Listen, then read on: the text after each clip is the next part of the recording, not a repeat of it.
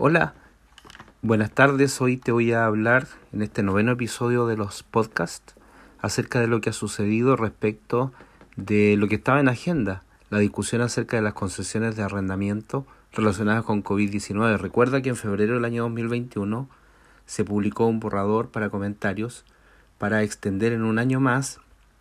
la flexibilización que tienen los arrendatarios para la contabilización de los beneficios que reciben de un menor pago de arrendamiento o de una postergación en el pago de arrendamientos. Fíjate que el día 10 de marzo, es decir, ayer, se reunió el Consejo de Normas Internacionales de Contabilidad, IASB, y en esa reunión,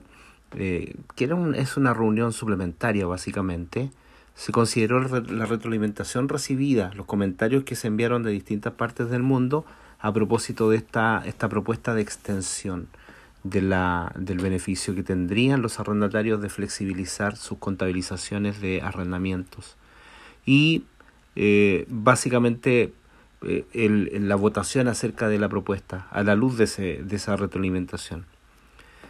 Bueno, finalmente el Consejo tentativamente decidió finalizar la propuesta, eh, lo que se propuso en el borrador para comentarios, con una con un párrafo de transición explicatorio adicional. De los 12 miembros, eh, 10 estuvieron de acuerdo con esta decisión, uno de los miembros estaba ausente.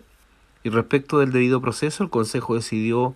bueno, comenzar el proceso de votación para la enmienda de la NIF 16 sin reexponerla y 12 miembros estuvieron de acuerdo con esta decisión, uno estaba ausente, eh, 12 miembros confirmaron que estaban satisfechos con, eh, lo, con con el Consejo en la medida en que cumplió con los requerimientos del debido proceso aplicables y para comenzar el proceso de votación de la enmienda a la NIF 16. Un miembro estaba ausente, dos miembros indicaron que ellos pretendían disentir de la enmienda NIF 16. Por lo tanto, en, en, en resumen, lo que se ha logrado es que en Londres eh, el Consejo planea emitir, en definitiva, la emisión de la modificación de la NIF 16 y se piensa que esta modificación de NIF 16, esta extensión más bien de este especial tratamiento para los arrendatarios, se va a publicar el día 31 de marzo de este año, es decir, dentro de pocos días más.